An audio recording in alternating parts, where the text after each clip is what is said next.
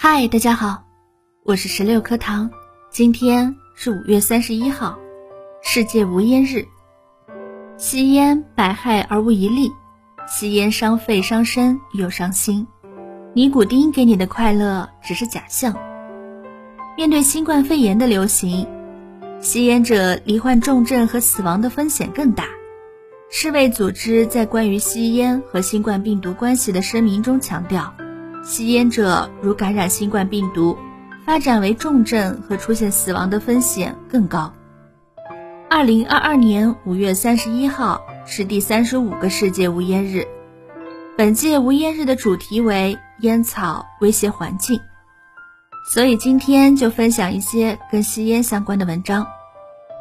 第一个，让青少年自动戒烟。查克·沃尔夫面前摆着一项不可能完成的任务，让青少年戒烟。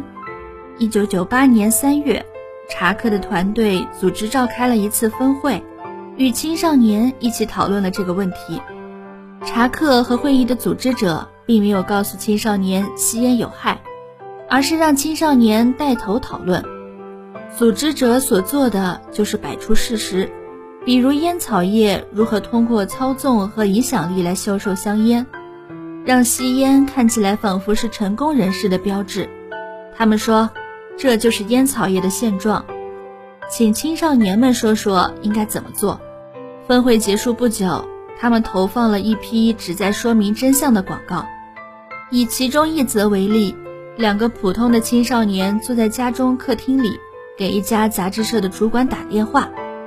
问他为什么该杂志的读者包括青少年，却还是刊发烟草广告？这位主管说，杂志是支持反烟草广告的。但是，当其中一个青少年问他可不可以刊发一些反烟草的公益广告时，主管却说不行。他说：“我们办杂志是要赚钱的。”另一个青年问道：“出版究竟是为了人，还是为了钱？”这位主管给出了令人难以置信的回答：“出版就是为了钱。”接着快速地挂断了电话。这个广告就是这些内容。这则广告并没有对青少年提出任何要求，最后也没有告诫他们不要吸烟，没有告诉他们该做什么或做什么会让他们看起来更酷。整个场景只是让他们知道，不管他们有没有意识到。烟草公司都在试图影响他们，而且媒体也加入了这一行列。广告没有进行说服，而是简单的摆出了真相，由青少年自己决定该如何做。结果啊，青少年们做出了正确的决定。查克领导的青少年戒烟计划被称为“真相运动”。短短几个月内。该计划就帮助美国佛罗里达州三万多名青少年成功戒烟。真相运动席卷美国期间，青少年吸烟率下降了百分之七十五。从未吸烟的青少年开始吸烟的可能性降低，已经吸烟的青少年继续吸烟的可能性也降低了。这项运动仅在头四年就阻止了四十五万多名青少年吸烟，并节省了数百亿美元的医疗费用。真相运动之所以能让青少年不再吸烟，是因为他没有告诉他们不要吸烟。查克让青少年自己规划通往目的地的路径，他鼓励他们成为积极的参与者，而非消极的旁观者，让他们感到控制权掌握在自己手中，从而避免激活他们的反说服雷达系统，同时提高了他们的行动力。第二个。戒烟定律。戒烟其实并不难，好多吸烟的人经常戒，有的甚至一天能戒好几次呢。戒烟计划越周密，誓言越响亮，戒烟成功的可能性就越小。越相信戒烟药，越是戒不掉。如果你相信吃口香糖比吸烟更省钱，最终的结果肯定是口香糖和烟都没省下。戒烟成功率和怕老婆的程度成正比，因为工作原因而吸烟的人大有人在，因为经济原因而戒烟的人几乎没有。戒烟最难的时候是失恋，最容易的时候是热恋，速度最快的是医生检查出病以后。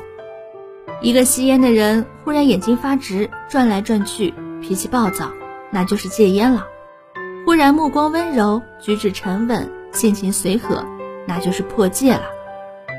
为了戒烟，把没吸完的半盒烟扔进家里的垃圾桶，当天晚上捡回的可能性是百分之五十，第二天早晨捡回的可能性是百分之九十，第三天捡回的可能性几乎没有。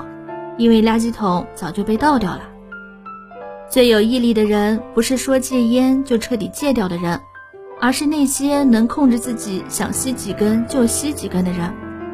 最没毅力的人，不是从来不戒烟的人，而是那些天天喊着戒烟又天天戒不掉的人。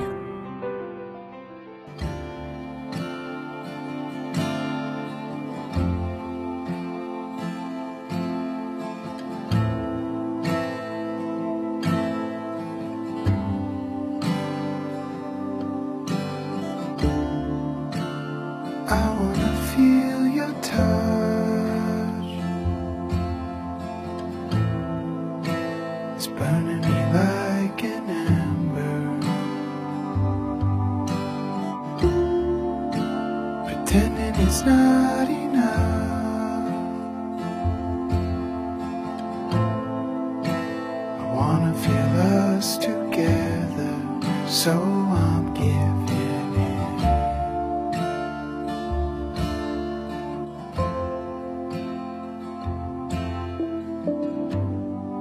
So I'm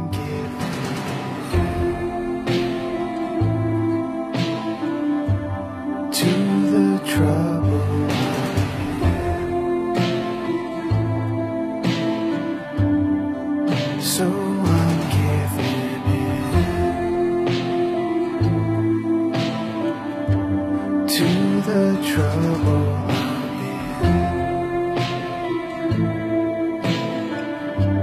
To the trouble.